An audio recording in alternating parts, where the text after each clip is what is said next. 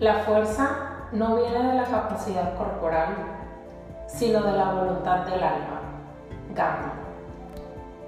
Las dietas van mucho a tener fuerza de voluntad y creemos que al no tenerla o por no tenerla, jamás lograremos llegar a nuestra meta. Pero al contrario de lo que hemos escuchado, esto es una virtud, pues tienes el don de escuchar a tu cuerpo y justo lo que necesita. No es ansiedad, son gritos de auxilio. Cuando tenemos muy activa la fuerza de voluntad, vamos por la vida como en automático, basando nuestra alimentación en lo que se nos dice o en algo que descargamos, pero no en lo que en realidad queremos. Y esto te lleva a dejar de ser flexible y te sientes menos. Te sientes con culpa, y te has creído que perdiste todo y que ya lo regaste. Por lo que también comes con culpa y comes por culpa. Y terminas comiendo más que antes.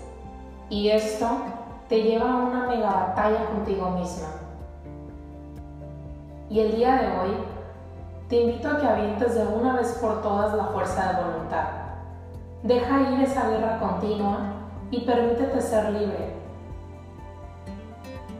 para poder sanar tu relación con la comida, necesitas conectar con lo que tu cuerpo te pide, lo que realmente desea, no con lo que le toca o lo que debería de comer o hacer.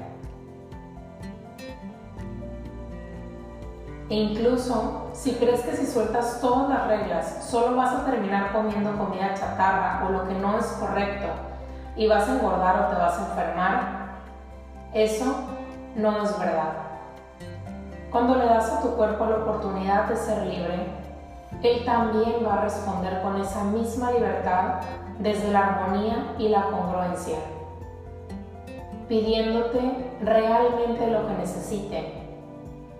Tal vez al principio se salga un poco del carril, pero pues oye, tenías una niña encerrada o un alma encerrada, entonces es normal que al experimentar la libertad se quiere ir de boca.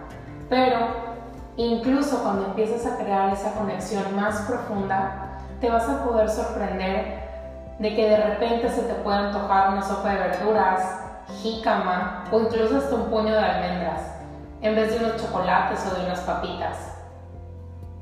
Cuando haces este cambio desde el amor propio, desde la conexión y la confianza en ti, no hay manera de que te equivoques. E incluso aunque al principio no confíes plenamente y te equivoques un poco, tu brújula poco a poco se va a comenzar a calibrar y tu dirección se dirigirá a ese lugar donde realmente quieres estar, contigo.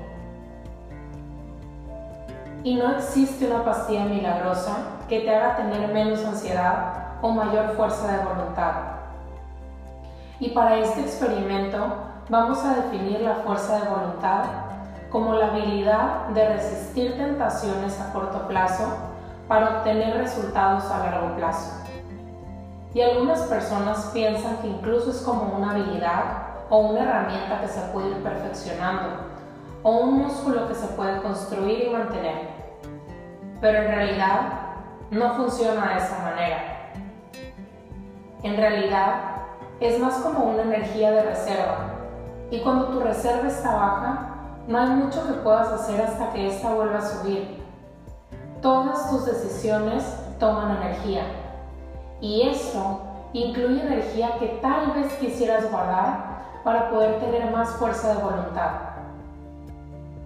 Si tuviste un día largo en el trabajo o muchos pendientes o tuviste que tomar muchas decisiones, tu energía y fuerza de voluntad estarán las dos a su mínimo.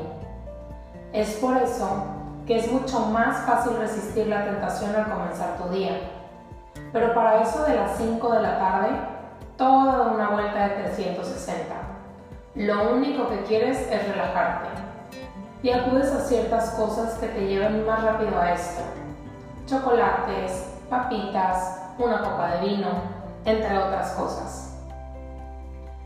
Y también hay algo que se le llama el efecto ya que. Y en este se explica lo que pasa cuando abandonas tu búsqueda por la fuerza de voluntad, cuando caes en la tentación, cuando rompes la dieta, cuando comes algo que según está prohibido y pues, ya que, como ya te sientes culpable, dices, ya que, ya lo rompí, vamos a seguir aprovechando.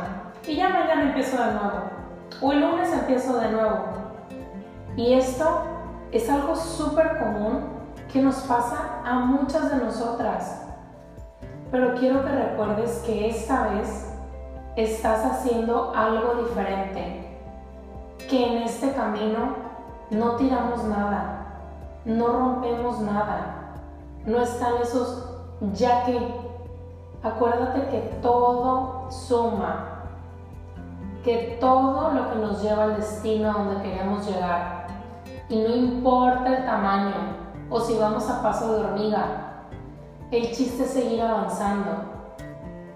Y no importa si retrocedes, eso significa que te estás moviendo también. Mientras estés bien consciente de lo que estás haciendo, recuerda que es parte de un camino y a veces vamos derecho, a veces tomamos curvas, a veces hay vueltas en U, pero tarde o temprano llegaremos a nuestro destino. Así que pon una buena música, disfruta la vista y continúa con este hermoso viaje hacia ti misma y confía en el camino y confía en ti misma. Gracias por estar aquí, gracias por estar aquí para ti.